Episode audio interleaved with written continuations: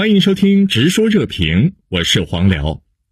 近日，有台湾媒体数次报道大陆的无人机进入台湾营区拍摄。那大陆无人机对金门及其周边岛屿的巡航，并不是从最近才开始的。为什么蔡英文当局现在才跳出来释放强硬的信号？那这跟目前岛内的局势有着怎样的关系呢？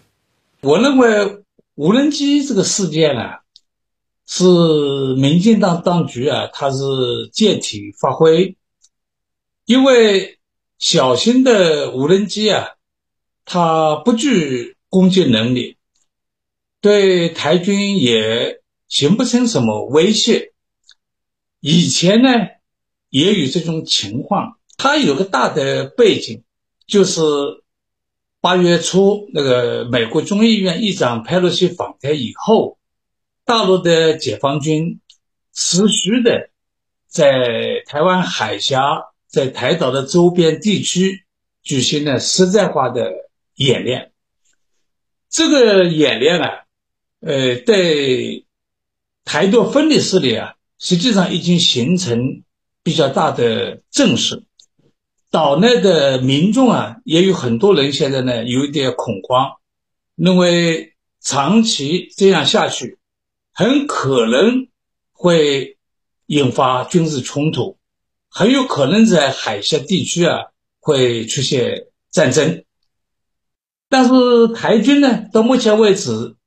对我们大陆解放军的飞机、舰艇。在台岛周围的这个演演训，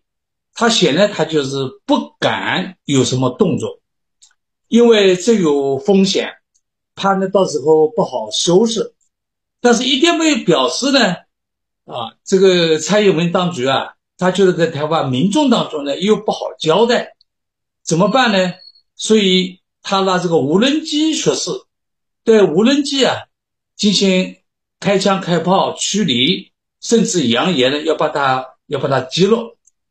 用这样一种方式来表示他的呃抗中保台这样一种一种决心。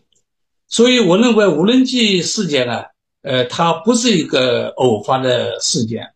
它是台湾民进党当局经过精心策划的这样一个动作。嗯，那近期大陆无人机到金门拍摄的相关话题啊，是备受两岸民众的关注。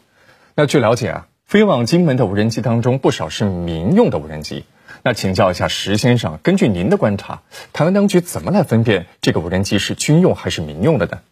台当局现在区分民用无人机和军用无人机方式啊，主要是通过目视方式，也就是通过眼睛直接观看，或者是用望远镜啊、光电探测设备啊去进行观看。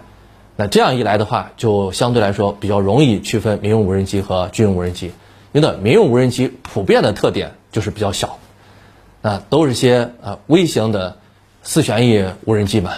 啊，这跟军用无人机相比啊，个头上就非常大的区别。军用无人机的普遍都比较大，再有啊，就是用传统的防空系统，对无人机探测本身难度呢就比较大，因为呢，像微型无人机、小型无人机啊，速度都很慢。跟飞鸟速度呢差不多，这样一来的话，用现有的防空雷达去对它们进行探测，很难探测出来。啊，所以啊，在目前这种状态下，台当局呢还是以目视方式啊进行的啊区分啊，它是呢最保险的。嗯，近日，美国空军战略事务咨询顾问詹义庭在接受美媒采访时就认为啊，面对大陆的无人机，台湾或许会更专注于所谓的。软杀电子战能力，以便应对这种无人机威胁，而不至于进一步让局势升级。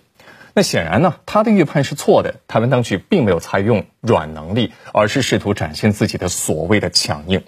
那请教一下刘先生啊，台湾当局现在的做法是美方乐见的吗？那根据您的观察，美方目前对台海局势的主要关注点在哪里？我觉得他所说的软杀可以用这个电子干扰或者其他的。这个手段让无人机呃失控，甚至这个呃坠毁，或者是掉到海里。那美美方是不是知道这事？我觉得，呃，台台军和美军的交流应该是无时无刻呃不在的。我觉得美方现在呃最关注的是呃事件不要不要失控。虽然美方做了很多，但是我觉得美方现在最关注的还是这个台海最好不要发生这个新的武装冲突，特别是呃在俄罗斯呃还在乌克兰，而且美方对俄罗斯的军援和其他的援助还源源不断的时候，这个时候如果在呃台海如果再打起来，美方。不得不介入的话，那这样一个国家应对这样一种局势，我觉得肯定是捉襟见肘的。所以他们应该是希望台海这个能够不出大事儿，呃，一切都在掌控之中。上周，外交部发言人赵立坚回应有关询问时表示：“中国的无人机到中国的领土上去飞一飞，我不觉得这是什么值得大惊小怪的事儿。”那请教一下王先生，面对台湾当局可能的挑衅行为，我们应该怎么去应对？我觉得我们有必要采取适当的一些反制的措施，不能让它太嚣张。一个呢，就是我们要揭露蔡英文当局啊，呃，以美谋独的这样一个图谋，要争取舆论，让台湾岛内的民众知道台海地区局势的紧张。不是因为大陆解放军啊，这个在台岛周边的演训，这个根子，这个根源在于呢，民进党当局啊搞台独分裂。第二个呢，也可以采取一些配套的措施，比方说最近啊宣布台独分裂势力的一些名单，对支持台独的一些幕后金主、一些台企。实施的惩罚措施，这些我认为呢也都是有效的。但是，我认为最重要的、关键的，还是要继续对台啊实施呢这个实战化的军事演练，